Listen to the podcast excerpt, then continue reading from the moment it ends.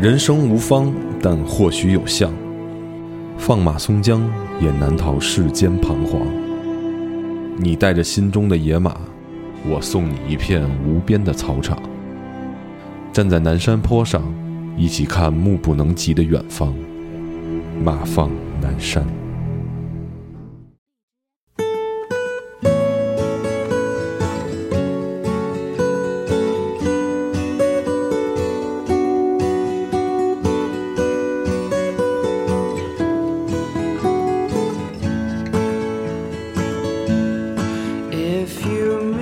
大家好，欢迎大家收听娱乐电台，这里是马放南山，我是老马。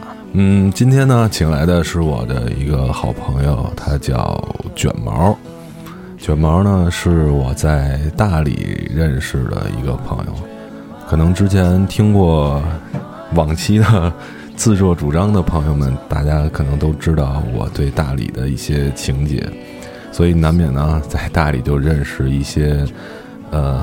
乱七八糟的朋友，当然不能说乱七八糟了，就是这个卷毛呢，真的是一好朋友。他是北京的一个孩子，然后自己在那边开了一个客栈，我们也是因此而相识。来，卷毛跟大家打个招呼吧。Hello，大家好，我是卷毛。关于你一个北京人，然后你是怎么想到说自己离离家那么远，然后又自己一个人跑去那儿，还要做做生意？开了一个客栈。关于这个吧，可能就是跟你有比较类似的点，就是之前选择了一个不是特别好的工作，太累了。其实按说啊，北京人都比较恋家，比较不敢离开，但是我就是真的就是选错了一种生活方式，然后厌恶了。整个厌恶了这个所有的一切，连带着连北京一起烧进去了。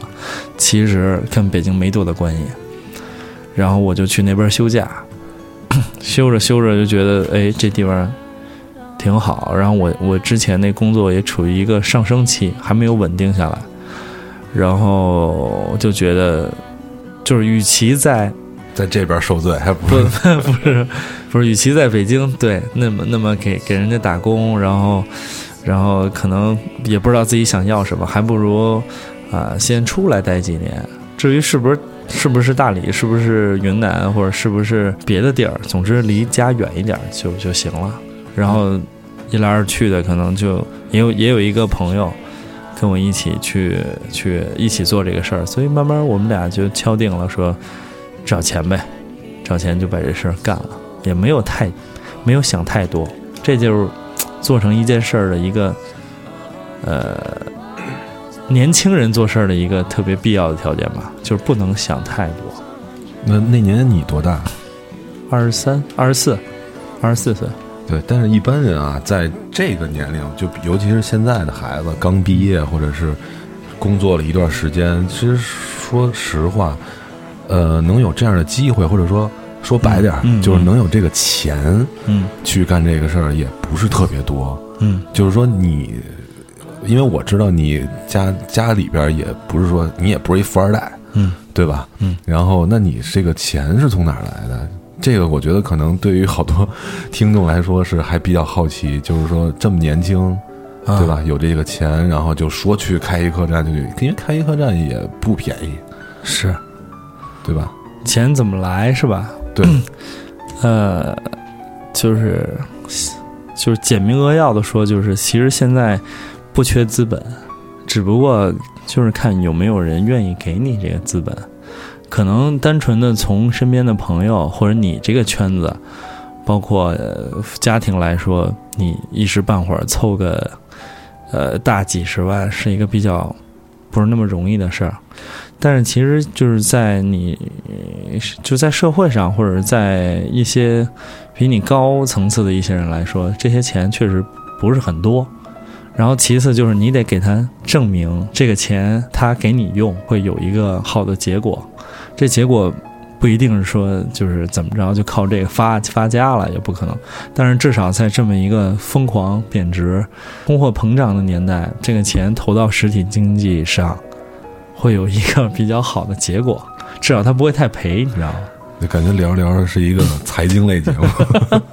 不是他必然有这原因，所以出于这些角度来说，这个钱就相当于从我的老板，我原来工作的原来对单位的呃原来单位的老板手里借出来的，算是投资我的事儿。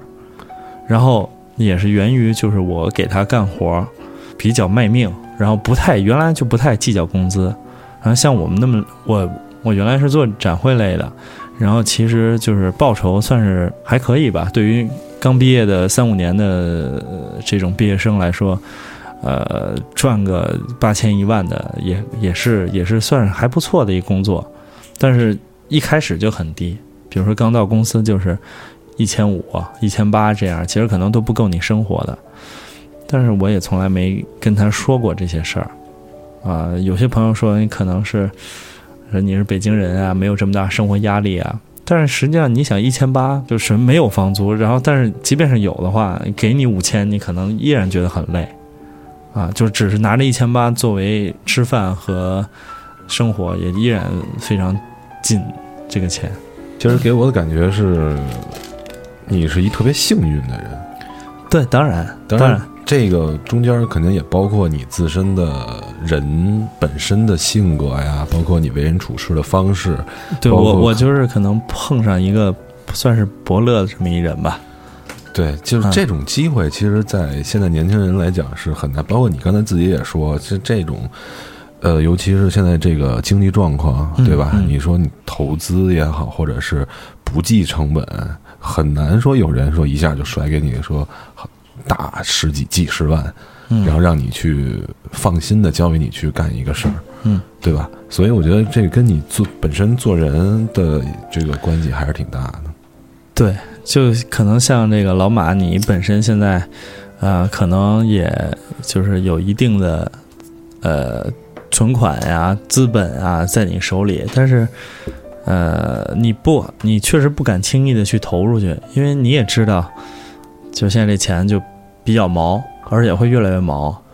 然后你买股票，那肯定就没没水太深；买房吧又够不着，这个几十万买房可能就根本够不着这个房的一个限制。然后你只能去找一些生意去投，你自己本身没有时间、没有精力、没有能力去做这事儿，所以就是也算是合适了呗。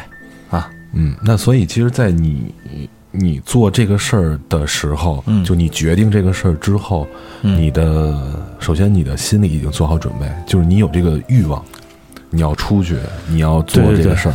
这个是这第二呢，你的所谓的资金或者你的资本也到位了。OK，、啊这两个条件已经达成，你可以出去的一个，就是两个条件中嘛，就都已经满足了。嗯但是搁一般人啊，肯定嗯还会考虑就就是家庭，嗯包括在北京的朋友，对吧？包括在北京的一些牵绊。嗯，这挺难的，这是最难的一部分。但是想要得到，你就得舍舍去点一些东西。然后本身对于我来说，三年的高强度工作，其实已经让我失去了所有的朋友了。所有的朋友都在该玩的时候，或者是该休假的时候，人家约我，然后我一般都在加班或者出差。这种一来二去的两三次以后，人朋友就不爱叫我了。呃，慢慢我就是因为工作而失去了，其实已经失去很多东西了。但是，就像这件事儿一样，我除了家里人放不下，其他的其实都可以暂时放下。就就有些人，比如说我的某些家长或者是公司的同事，他会说：“你干嘛这么早就出去去做这个事儿啊？你可以等一等啊，到你三十岁了，然后有一定的。”呃，这叫积累吧，不不光是财富，还是经历上的积累，你再出去做这事儿会比较稳妥。但是我觉得，如果真正到我三十岁的时候，可能就不不能这么轻松的走了。我现在，呃，当年二十二十多岁、二十出头的时候，一旦前两个条件满足了，那后边其实让我能束缚我的东西也不多。我没成家，然后父母都还比较年轻，只是跟家里人，比如说爸爸妈妈这种会长时间分离，这事儿其实到现在我也没有处理好。但是我知道此行必须走，因为每个人都有自己局限性嘛。像我的局限性，就是因为跟家人离得太近，会发生一些争吵。这些我相信所有的年轻人，包括中年人，还会做这样的事儿，就是因为跟一个亲人离得太近了，而产生一些小的摩擦，比如像父母吵架，像你跟你爸妈，呃，会会有有时候会拌嘴，但是。但凡出去过的人都不会这样做。我小时候就想不明白，但是确实有这么一结果，就是常年在外工作的人，他回来很少跟父母去拌嘴，然后双方也懂得珍惜彼此。所以我想，我出去这两年、五年、十年也好，这是一个必然的过程，因为我不希望离家庭在这个这个时候太近。对啊，因为我一直就在他们的保护下成长，所以我现在必须得出去看看外边人到底是是一个真实的什么生活状态，就是整个社会是一个什么样的运转方式。在没有这个保护下，我应该怎么说话，怎么做事儿？就是展示一下独立的自己，看自己的极限在哪。这不是展示，是想更多的是好奇，是想要去了解。因为在他们身边，你很多事儿真的就不能了解。你也没有那个欲欲望，你也没有那个胆量。就是说白了，你在北京的时候，你是觉得，就是我不管我干什么事儿，我都有个靠山，我都最后有个底线。对。但是出去以后就不一定了。对，其实，在北京的时候，我就已经很想离开他们了。就是也许我还在北京生活，但是就是离开，就是我要离开我的家，然后。正常的来往肯定得有，但是断绝一切跟经济、跟生活有关的事儿，就是追求独立呗。对对。对，其实这个我还挺挺理解的，因为我像你这么大的时候，我们想想二十三，我二十三的时候也是上那会儿已经大学毕业了，对吧？对。对，然后完了之后也开始玩乐队，嗯，然后也那会儿经常跟父母吵架，对，就因为那时候住在一起嘛。然后经常吵架，然后，而且有的时候，现在回想起来，就是经常会犯病，就是父母说的每一句话，你都觉得特别不愿意听，嗯，就就就是不愿意听。可能说的就，如果在你正常的情况下，你根本没觉得这话有什么不对，嗯，或者觉得你能你都能知道啊，咱说这话是为你好，关心你之类的。但是那时候就觉得我操，太烦了。真的不爱听，然后一点火就着，甚至有很有可能就是最多的情况就是什么呀？比如说你出出去玩去，嗯，然后比如说回家晚了，对，也甭回家晚了。你出去之前，父母问干嘛去啊？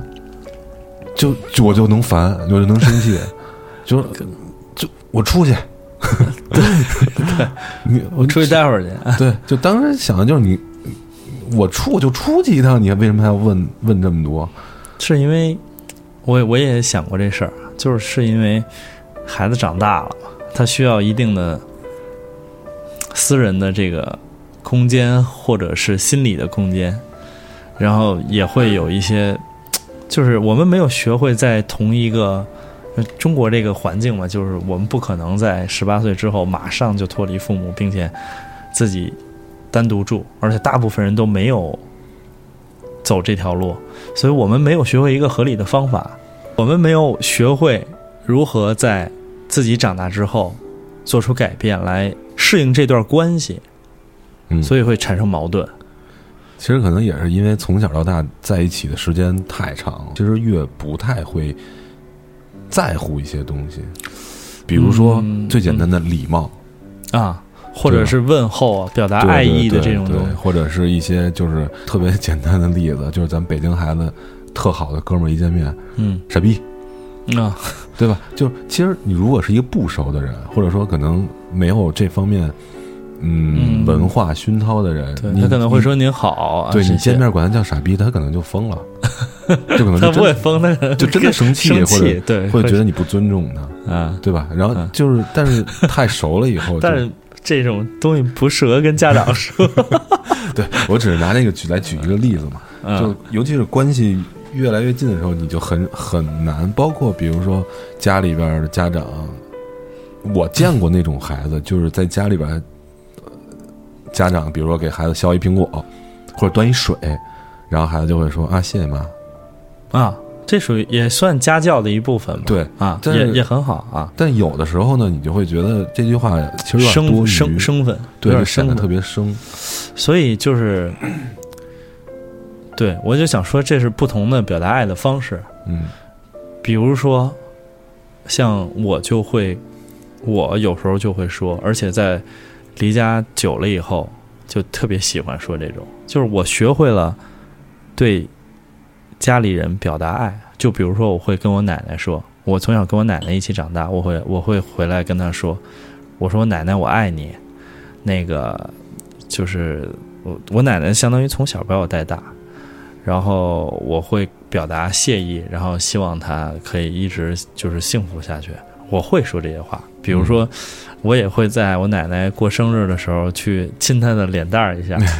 当然，你看，作为中国含蓄的这种这种思想下，你你可能会觉得呵呵呵，然后会有一些觉得不好意思，呃，或者是脸红什么的。但是我觉得我做了这个事儿，我自己很幸福。嗯啊，但是这以前我绝对做不到，或者我回我回家也会拥抱我的我爸，跟爸说爸我想你，我就这么说，打电话我也这么说，爸我想你了，你想我吗啊，我好像听见过。这这些是我以前不会说的，因为身边人嘛，其实更应该感受这份爱。我们往往把这个最客气的一面、最礼貌的一面、最会爱的一面，给了除了父母以外的人。外人对，但是我们是不是应该也，就像我这样的人，我已经想明白，我应该把这些东西多给他们一些。然后，如果找到了更更值得去这么做的人，我也不愿意，就是我也不会吝惜这这种话语。那所以其实这些你所有这些想法都是在你啊在大理做过这个待了这两三年之后的一些转变，是吧？对，就你觉得在整个过程中，就你成长的过程中，就你的父亲对你的影响大不大？嗯，非常非常重要。借借着这节目，可以可可可以可以表白吗？可以，可以，可以捧哏。就是想借着节目先跟这个我的父亲表白一下，他是我到目前为止人生当中最崇拜的人，然后是我最好的老师、最好的朋友，也是最好的伙伴，特别高兴、幸运、感谢我这辈子能做你的儿子啊、朋友，然后合作伙伴，还有徒弟这些，希望我们的这种所有的关系可以一直延续到最后。是这样，对于我自己来说，我的家庭其实和千千万的家庭是差不多的，就是父母在很早以前就分开了，然后呢，当然母亲是因为生病离去了，所以就他们这么分开了。呃，我父亲在后面的日子里，就是对我的教育以及他自己的以身作则，嗯都是我就是看在眼里、学在心里的。嗯、也不能说我现在就是有多么优秀啊，也对我我是一九零后，对对对，我我希望大家不要对九零后有偏见，因为没有，没有，每每个时代都有极端的人，每个时代也都有成功的人，也都有被遗弃的人，所以就正视他就好。然后我之所以单亲家庭没有被这个事情影响太多，还是因为我父亲把后面的事情处理得很好嗯。啊，所以很重要，他对我的人生非常重要。对其实我觉得这个跟九零后啊，什么零零后没什么太大关系，这个没关系。我们张台长也是九零后 这些都没关系。就是其实我见过你爸，嗯我见过叔叔，然后也聊过一次天儿啊，其实聊过好几次天儿，就是确实就是叔叔给我的感觉就是就是一特典型的父亲。而且是我心中特理想的那种典型的父亲的那个形象，包括他的学识，包括他的能力，包括他的阅历，包括他为人处事的一些方式，就是我心目中就是典型的父亲的一个形象，跟年轻人也能聊，然后聊的吧，让你觉得真的是在跟一个长辈在聊，但是呢，他的身份又可以放自己放的很低，像朋友，对，就其实我跟叔叔聊天的时候，就跟咱俩聊天的感觉差不多，嗯，但但是聊的话题嘿，我操，不是。啊嗯没占便宜啊，嗯。我的意思就是说，叔叔这种沟通方式，嗯。所以我也能大概能够体会到说你在跟叔叔叔沟通的时候很畅快，一些状态，对，嗯。就是感觉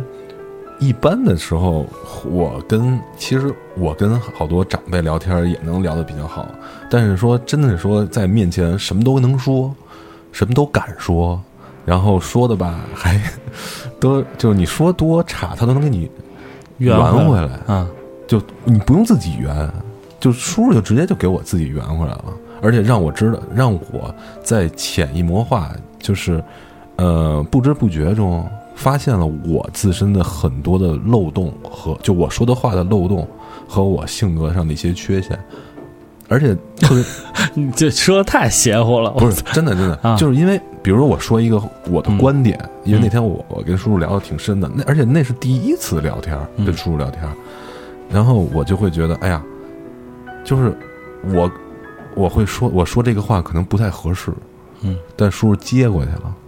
接过去，回头用一个特别让我能接受的方式，让我自己觉得，我、操，我说这话确实不太合适，对，或者说我我说的这个观点确实有失偏颇，嗯。所以就觉得特别特特别舒服。说到我爸这儿，就是他其实也是一个特别善于自自我反省和学习的人。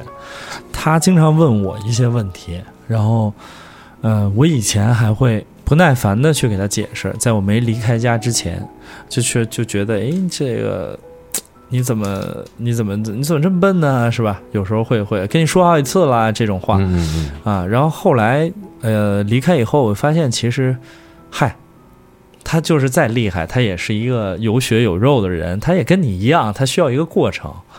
呃，他这么一把年纪了，还跟你去请教，首先他在这个学习的态度上就比你高了不止一点一一点点。然后他有时候我会想一个词叫“潜心俯首”，这是他们那个年代的人最拥有的东西。潜心，就把心放下来，俯首，把你的头低下来，去向别人讨教。这样呢，呃，你可能会觉得你受委屈，但实则不然，实则是在这个过程当中，别人更愿愿意以这种方式来教你，而且你心里其实怀揣着我要学习的目的，然后这样只会学习的更快，所以你更好接受这个这个方式，而不是说谁让你低三下四的去做一些事儿。这个这个这个也是我爸爸教给我的，他都愿意潜心俯首，对一个他的儿子去用一些问问题的方式来学习新的事物。那我们这些年轻人怎么可能还还去挑理儿呢？嗯嗯啊！而且现在的孩子和老一辈人比，最夸张的，我们不是没有创造力了，也不是没有没有什么没有什么善良的心了，而是整个社会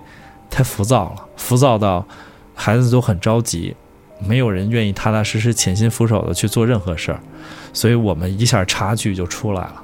呃，我们马放南山呢这个节目啊，是有一个特点的，就是跟就是要有音乐，所以你这次因为咱们今天聊的这个亲情主题，你带来的歌是一首什么？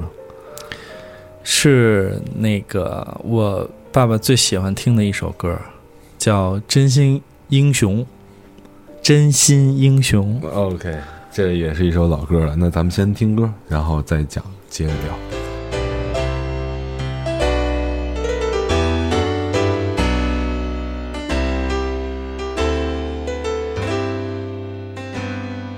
在我心中，曾经有一个梦，要用歌声让你忘了所有的痛。灿烂星空，谁是真的英雄？平凡的人们给我最多感动。再没有恨，也没有了痛，但愿人间处处都有爱的影踪。用我们的歌换你真心笑容，祝福你的人生从此与众不同。把握生命里的每分钟，全力以赴我们心中的梦。不经历风雨，怎么见彩虹？没有人能随随便便成功。把握生命里每一次感动，和心爱的朋友热情相拥，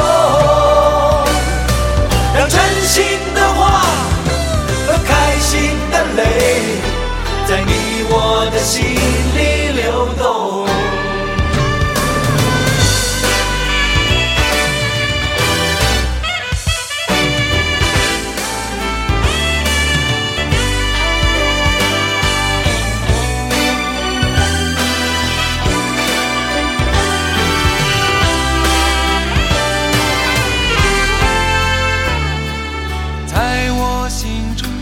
曾经有一个梦，要用歌声让你忘了所有的痛。灿烂星空，谁是真的英雄？平凡的人们给我最多感动。再没有恨，也没有了痛，但愿人间处处都有爱的影踪。用我真心笑容，祝福你的人生从此与众不同。把握生命里的每一分钟，全力以赴我们心中的梦。不经历风雨，怎么见彩虹？没有人能随随便便成功。生命里每一次感动，和心爱的朋友热情相拥。让真心的话和开心的泪，在你我的心里流动。把握生命里的每一分钟，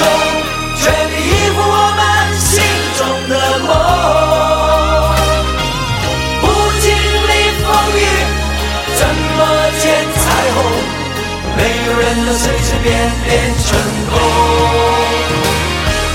把握生命里每一次感动，和心爱的朋友热情相拥，让真心的话和开心的泪，在你我的心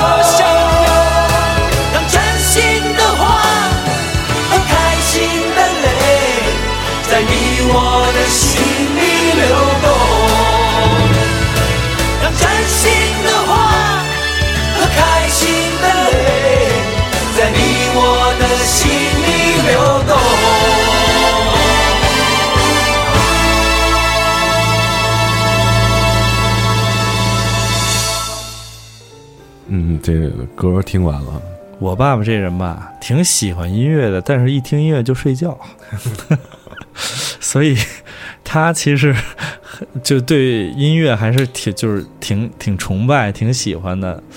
那唯独这首歌，他是可以跟着一起唱，而且不睡觉的。就是从小时候吧，不太能理解他这里歌词的含义，然后直到现在，呃，这个新的感悟，有一个升级的认识，嗯，就是 你刚才也说到，北京人，我北京孩子，跑到一个远的地方去创业，背井离乡，这需要面对巨大的那个困难吧，还有各种舍取和舍取啊。嗯。但是像我爸爸，当年，呃，他是大学生身份回到北京，然后在一个国企里工作，然后，呃，前途一片光明，然后，呃，突然一个节点，然后离开这个铁饭碗，然后选择自己的梦想或者是自己的道路去创业，嗯然后。你想当年，呃，八几年、九几年的时候，那你扔掉一个铁饭碗，家里人得多少人反对？对，那个时代对啊，然后毅然决然的就走上了这条路。所以相比于来说，怎么感觉像走上一条不归路？对这条路确实走出去就没法回头了。就像所有的创业的人一样，其实你说他们有这么强的意志力吗？其实可能没有，但是所有的坚持都是不甘心。我既然做出了这么大的选择，那我干嘛还要回头呢？呃，我就想说，他当年做出的决定绝不比我现在的容易，而且更要更难。嗯当时我出来做生意的时候，我爸爸就给我讲过这些故事，包括呃举了举了很多的例子，嗯、感感受的不是很深切，但是我当我经历和面临这些事儿的时候，嗯，才听这个歌更有感觉吧，才明白二十年前他为什么这么喜欢这首歌。嗯听就是听了你说这些之后，我现在就是回想我的父亲，就是我爸爸，当年不是什么当年了，也没有当年吧，靠他的感觉跟跟叔叔完全是，我觉得是两种不同的状态。啊像叔叔可能当年毕业大学生，然后自己创业去闯，去做生意，然后去怎么怎么样的。但是我爸爸就是完全是反的，所以不真的。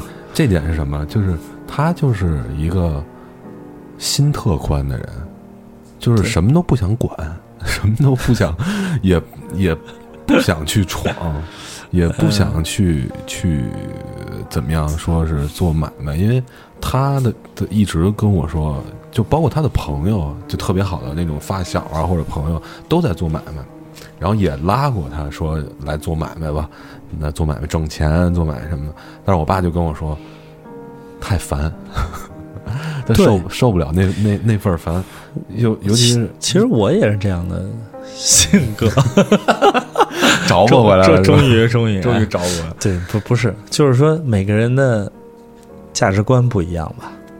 对，我觉得、呃、一个价值观，呃，我觉得可能这个性格的话，我其实我想说的是，性格对于下一代人的影响确实是挺大。你说，所以我现在就是这种人。你现在让我去做生意也好，或者说去当个什么 领导，我真的没法当，我也没那心，我也没那，就是特别随遇而安。从小，我从小就没有一个意识，就是比如说上公交车我得抢一座儿，因为从小就是我爸，我们坐坐公，我爸带着我坐公交车、坐地铁，永远是最后一个上车，然后就是别别着急，让他们先挤挤去，对他们只要咱们能上车就行。没错啊，就是这样一状态。包括说说争个房子、争个地，比现在那个电视节目里那种是吧？家里遗嘱啊什么，像我爸从来没有，就是没有这个心。因为我奶奶、我爷爷也都过世了，就是这个之后的这些东西完全没没有说难听点叫功利心。因为但因为我为什么不想说这个词儿，是因为不是说说做买卖就是有功利心，我的意思是说，就是这个状态，就是一个，其实跟我做这个节目就很像，马放南山，卸甲归田，直接就是在一个，就恨不得就是可能找一山山坡子，盖一小房子，后边弄几亩地，种种地，这一辈子过去了，挺好。我其实就是想反问吧，或者说肯定这里边的事儿，就是你爸爸再没有功利心，他也没饿着你啊。是，他再也没有功利心，没去什么做生意拼搏啊这些，在你眼里这些，但是他也没有自己饿着自己，然后流离失所呀。所以对，所以他一直在维持着一个，就是他觉得可以接受的一个线。没错，嗯我理解你说这话，因为什么？就是如果说我家里边穷困潦倒，嗯饭都吃不起，我相信我父亲也是会去打拼，对会去对。想尽一切方法去挣钱，去养这个家。对，可能也是因为现在说白了，北京孩子饿也饿不着，嗯。也有地儿住，嗯。也不用说为了房租啊，为了什么，无非就是让生活更好点儿，嗯。而不是说低于这个生活的标准的底线对。的这种状态。其实，嗯，我觉得我也是这种状态，就是有有的时候，不是有的时候了，就是因为面临过一些生离死别，发现就是生病啊，然后离去啊，有的人会非常痛苦，有的时候就家人也会非常痛苦，包括得了那种绝症，得了那种慢性病，马上就要死的时候那种状态。然后我有一次就跟我爸聊天儿，我就说：“我说您您真要是得了那那种不治之症，或者说得了那种病，我绝对不会给你送医院里去，我就直接打着吊瓶，我请一 请一护士，然后咱开着车，全中国的我就带你转去，想去哪儿咱去哪儿。我爸喜欢草原，喜欢高原，喜欢西藏，喜欢内蒙，我就说咱就往往那边走，无人区，咱就往里开。然后直到那一刻的到来，我不会让他在医院里去受受这个罪去，可能这个会比会比在医院要短，时间要短，但是最后的那一段时间，那一个那一刻，他是开心的，是他想要的那种状态。然后我爸就特高兴，说：“你要真能这样，那我死了我也闭眼了。对我也够了。”所所以就是实际上就是这种状状态，而且我还想说什么，就我我父亲的这这种状态，像上次我带我爸去云南玩去，嗯，先到了昆明，然后大理就昆大理嘛这一趟线儿，后来去的泸沽湖，然后再回来，他就觉得我我就不想回来了，他觉得那个才是他想要的生活，但是为什么他要回来？他跟我说，啊、因为单位就那么几天假，等于他还是要上班。其实他他还是有有牵挂吧？对啊，就是还是离退休还是有几年的。我觉得等完全退休了，也不是那么简单，你知道吗？因为我爸一直自己工作吧，但他有他的牵挂啊。我其实就是一直在抱有希望。我跟他说过，就是要不然咱们就走吧。家呢，不不能不要，但是呢，咱们可以双城啊。家里需要的时候咱就回来，啊、平常不需要的时候咱们就自己单过。然后 他也是牵挂很多，老人嗯他的放不下的事业，哪怕就是他把这个东西都卖了，他也不会说可以完完全全的离开这儿。就算是，就是我的离开，只能更多是给他增加一个新的牵挂。啊，所以这事儿显然是一开始我想简单了。哎你你爸爸在你面前哭过吗？或者说不是在你面前，就是你，比如说或者偷看着，或者是什么的，就是说你看过你爸哭吗？几乎很少，就是有一次，应该是高考的时候吧。那会儿我已经是一个大小伙子了，大孩子了。然后我是因为就是跟我的数学老师不对付，就拒绝上他的课，然后成绩很不好，然后也对上学没有什么兴趣，整个人比较消极，表现出一副不努力面对这件事儿的一个，就是什么都随便无所谓的那种心态的时候，我爸爸就是他揍了我，但是他打不动我了。就担心你呗。恨铁不成钢因为对于我爸来说，他是那么优秀的一个人，他就是有那份心嘛，所以可能激动的流了眼泪吧，但也不是很多，就是很激动的当。当着你的面，对，就但是揍完我就说你这孩子，就哽咽了。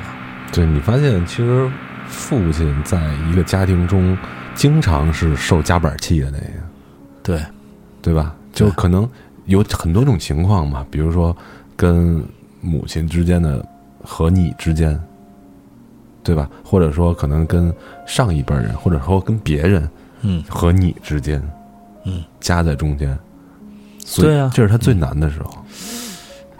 对，这也是一个人最难的时候。对，你可以试想一下，就是把你换到这个角色里，对等你当爸的时候，不一定，也许在咱们这个年纪已经开始有这个，就比如你爸妈闹别扭啊，你在中间调解的时候，嗯，你可能会受夹板气，但是长大了嘛，知道这种气必须要受，而且受的很幸福。而且如果对方是也是你的长辈的话，你可能就会更好的处理这件事儿，是的，是的对吧？就是你会，呃，这跟情商有关系了。你见风使舵，双方不同的、不同的、不同的角色，你会转用不同的话，把这事儿往中间圆。嗯，其实也许不是对方真正的意思，但是就算是骗他，对，也得把这事儿圆上。对，这个是一个方式方法。我想说一个我的故事，嗯就是我在，就是我看过我爸爸哭有三次，嗯。一次是我爷爷走的时候，一次是我奶奶走的时候，还有一次，因为我爸在我的眼里，或者可能像像小伟他嗯，就是见过我爸，就是也是一心特大的，就是吊儿就从面相就能看出来。我吊儿也见过郎当，嗯。然后完之后也也没什么特别那种，就是成天没什么事儿那那种状态。嗯但是我也很少，他基本上在我面前没哭过。但是除了这两次以外，还有一次是因为我。那次呢，就是我刚才说的嘛，就是咱节目一开始说这个，就是不懂事儿的时候，就是听什么都烦的那个阶段。嗯然后呢，有一次吃饭，然后呢，我想在家嘛，对，在就在家里，然后我爸就，因为那会儿我好像得生什么病还是什么，然后我爸说不让我吃辣的，我就吃了一口辣的，结果他说不让我吃，我当时就特生气，因为就是好几天嘛，就是说啊你别吃辣的，别吃什么什么，我就吃了一口就开始说我，然后我当时就一不知道哪来的就那个火就就是就青春期邪火，没错，就窜了，直接就窜了，蹭，然后我就直接我就，啪，我就把筷子摔摔在桌子上了。呵你还有这段日子？有，然后呢，我爸也突然就爆发了，可能是真委屈了，他就爆发了，然后把桌子上的东西全都啐地上了，然后就 有点特别搞有有点特别搞笑的是，他摔第一个东西的时候，他选了一下，选了半天，他选了一块豆腐。一下就摔在地，摔在地上。你知道他为什么选了？我知道，我明白。他特别怕拿捏不好这个度。然后后来我再一看啊，摔的什么呀？豆腐、筷子，然后塑料碗。其实就反正基本没有能碎的东西吧，除了那豆腐，反正是稀碎了，就没有能真的能碎的东西。好，摔块豆腐再不碎，这是功夫。那要冻豆腐呢？冻豆腐也会碎的，你没摔过，继续。然后呢，他就就直接就也没骂，也没骂人，反正就开始摔东西，摔完东西就坐在那儿，我也坐在那儿，我没走，我就我就坐在那儿。后来呢，那会儿你多大？可能二十出头吧，可能比你跟不是跟我一跟你现？在差不多。哦，然后就是说说，然后我爸可能也确实生气，嗯说你他妈的，要不然你就你就走吧，别那就你你滚蛋，就说这种话嘛。我当时呢也不知道是哪根筋搭错了，我呢就直接回我屋里，开始收拾收拾打包行李。其实也没带多少东西，我就把我电脑揣着，然后拎拎着我的琴，然后我就出就出门就往外走，然后临走的时候，我转身我咕噔我就给我爸跪那儿了，我说我啊现在就走，我现在就真的走了，然后等我混出混牛逼了，我再回来孝敬您，我就真的开门我就走。然后我妈在家呀，她就拉着我，我那劲儿，我妈能拉得住吗？然后结果让我万没想到的是，我爸直接冲到阳台，开着窗户说：“你丫要走，我就跳。”我当时一下就懵了，因为我觉得他可能真的会跳。就当时那一刻，我真的觉得他可能会跳。对你真是给你爸逼的一份儿上，要不然一般家长哪儿拿这种事儿要挟是吧？对，然后我就直接，因为我真怕他跳啊，嗯，我就赶紧冲回来，冲到阳台。我爸一只腿已经迈出去了，真的。然后我就给他拉下来，拉下来以后，在阳台我就跟我爸说：“我说爸，您别跳，我不走。”然后我那是我这辈子见过我爸最脆弱的那一刻，他就直接一把把我搂在怀里，就抱着开始痛哭。我们我们爷儿俩就抱头痛哭，就就那一次，然后可能也就是那一次之后，到现在我就没跟我爸吵过架，就我连一次急眼都没急过。我可能觉得那一刻，我操，我长大了，就是我真觉得我爸真是，就是太在意我了。因为你想，一二十多岁，快三十，一大小伙子，然后说爸爸特别在乎你，觉得特特有点别扭，有点难受。你有这种感你你可能没有，但是我可能觉得稍微有点，但是现在觉得确实是，我我问过你，我想问问你，就是在你觉得自己长大以后，你在跟父母的一个，尤其是父亲的接触当中，难免还会有小的拌嘴，真的。你但你你你是怎么处理的？我这么说，我从那件事儿之后，我连拌嘴都没拌过，真的。就是可能因为那次之后，我爸也注意了跟我沟通的方式。是，我我我我，对我刚才想问你，就是因为我经历了这种事儿，就是我常年的跟他分离，我就这么一个亲人了吧，比较近我比较近的，嗯对。我明白你的意思，所以然后嗯，你说吧。他在我去就是，你这也知道大理嘛，工人都不怎么样，都自己干。我看过你爸搭钢梁什么的，对，就是先说一不好的，就是干活嘛，有接触。我呢，采购啊，听他设计啊，哎，执行啊这些东西，但是他难免他也有急躁的时候，哎，就会说：“操，你这孩子怎么那么笨呢？啊，你这让你这么干，你怎么不动动脑子呢？”哎，脾气来的挺急。这要搁以往呢，可能一些孩子会装无辜，或者是直接把话顶回去了。但是当时我就，我当时就是下意识的想把这话顶回去，就想说，你都没说清楚怎么干，你干嘛骂我呀？嗯嗯，我这是跟朋友说话的方式。对对，我就说就是，哎，干活嘛，干的大家都对事儿没对人啊，嗯就比较投入，但是也不怎么着，突然有一个念想就进脑子里了，就是说，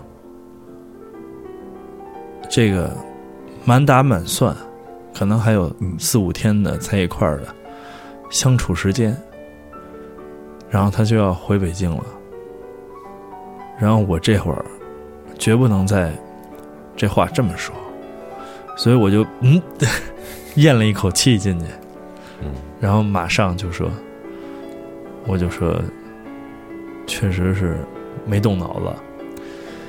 那个 这个干活儿这个我也没你那么那么厉害，那么那么优秀，然后就就是你你多指点着点儿，然后那个你也别那么急，你好好说呢，我也就好好听了。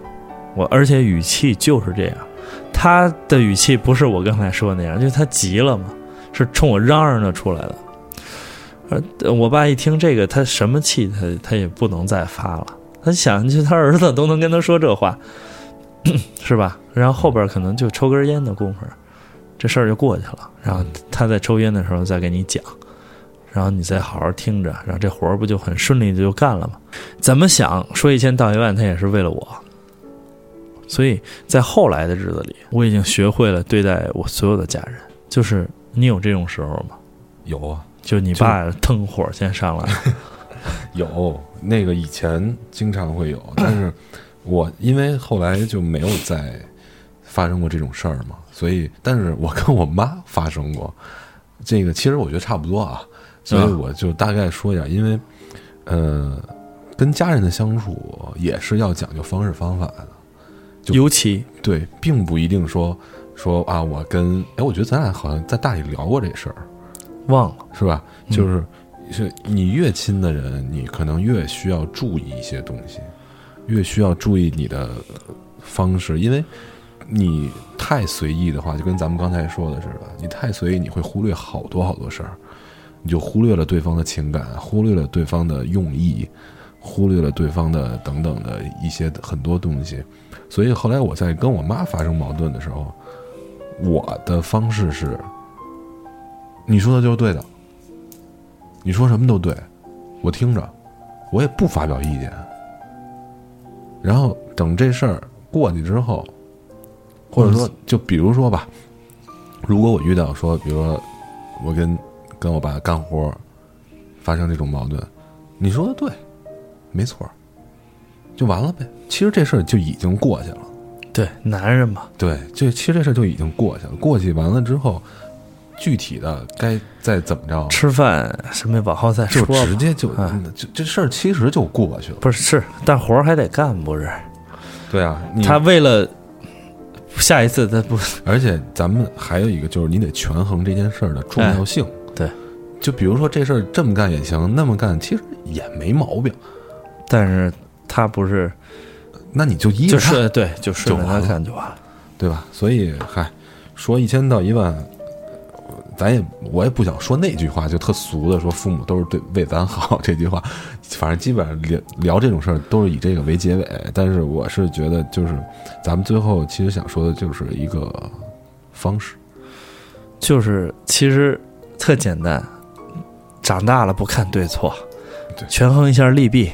每次当你想自私的时候，想想你爸妈，对。如果他们当年自私了，有现在的你吗？嗯。就完了。没错。那既然你带来了一首这个《真心英雄》，是吧？是当时叔叔在你在创业的时候特别在我小的时候听，就啊，OK，在你小的时候特别喜欢听的一首歌。嗯，然后我呢，呃，也准备了一首歌。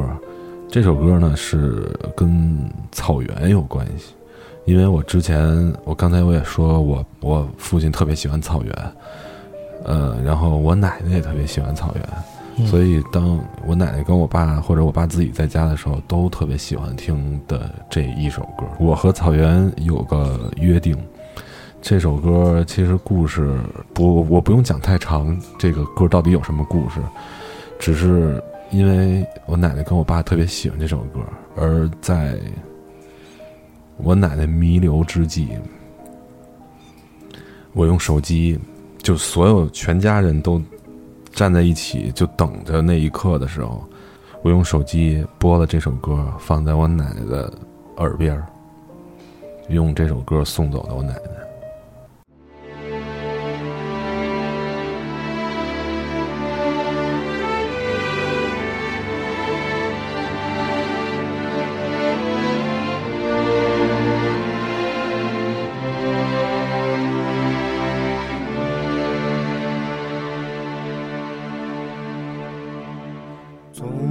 想看看你的笑脸，总想听听你的声音，总想住住你的毡房，总想举举你的酒樽。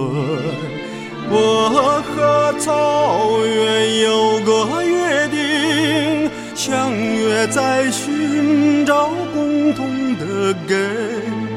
如今踏上归乡的路，走进了阳光，迎来了春。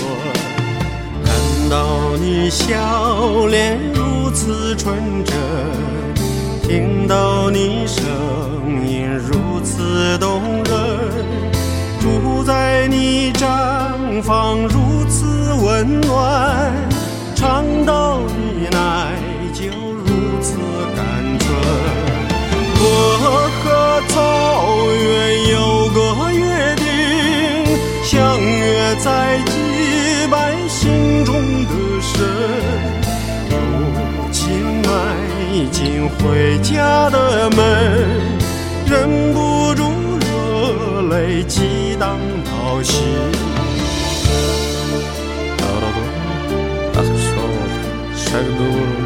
Seksim Haragadur Lejanom Epple Borfol Larjon Saxon Krishni Esam Zukshu Zam 我曾在远方把你眺望，我曾在梦想把你亲近，我曾默默为祈祷，我曾深深为你牵挂。我和草原有个约定，相约诉说思念的情。如今依偎在草原的怀抱，就让这约定凝成永恒。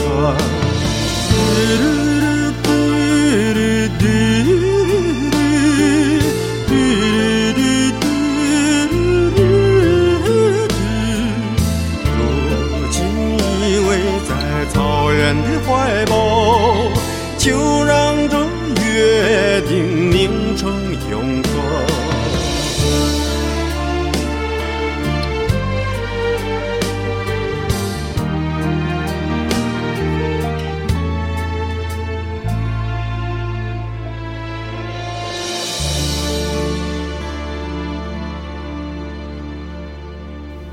嗯，节目到这个时候，已经咱们接近尾声。今天聊的话题稍微沉重吗？还算还可以吧。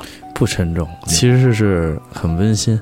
嗯，对，其实父亲在一个人的，尤其是在男孩的生命中，是真的是相当重要的一个角色。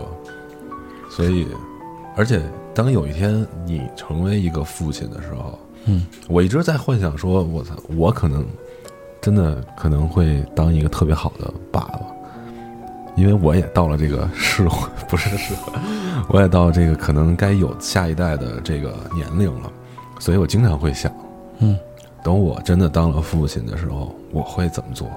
其实好好想想，我可能会跟我爸很像，我也不知道到到时候会会会怎么样，可能那个时候才能真正理解说，父亲给你做的这些事儿，跟你说的这些话的用意是什么，或者说到底是对，我很赞同，因为大道理吧，谁都会说，嗯谁都懂，对，但是这个人做的什么样，才能看出他的水平。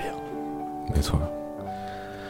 行，那个感谢今天，谢谢卷毛，对感 感谢今天卷毛来到马放南山，感感谢马放南山，给了一个这个机会，对对，行，那就今天就这样，感谢大家收听一乐电台，这里是马放南山，我是老马，再见。再见。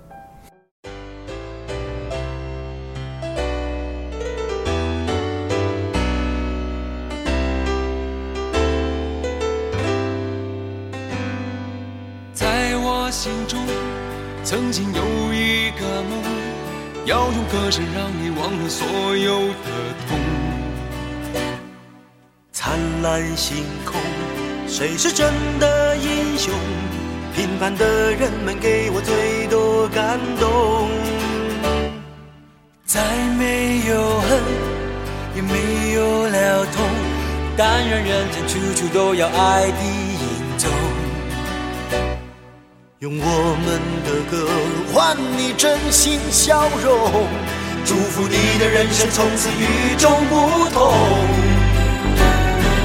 把握生命里的每一分钟，全力以赴我们心中的梦。不经历风雨，怎么见彩虹？没有人能随随便便成功。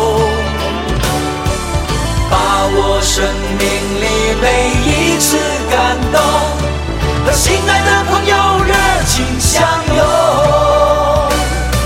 让真心的话和开心的泪，在你我的心。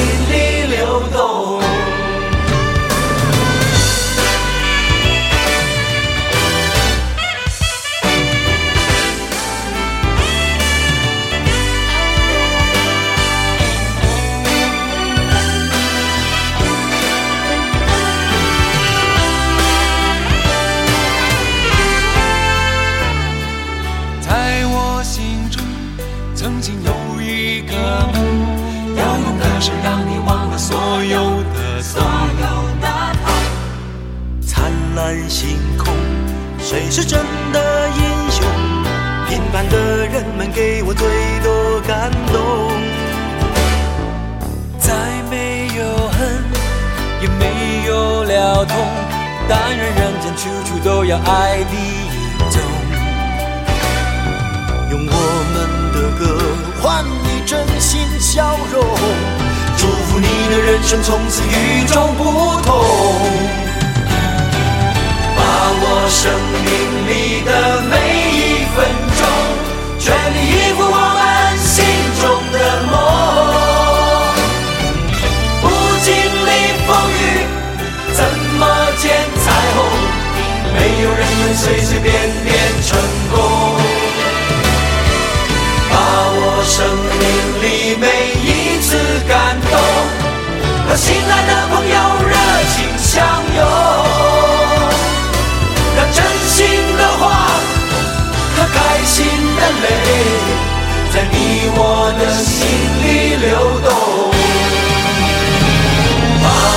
生命里的每一分钟，全力以赴我们心中的梦。不经历风雨，怎么见彩虹？没有人能随随便便成功。把握生命里每一次感动，和心爱的朋友热情相拥，心的话和开心的泪，在你我的心里。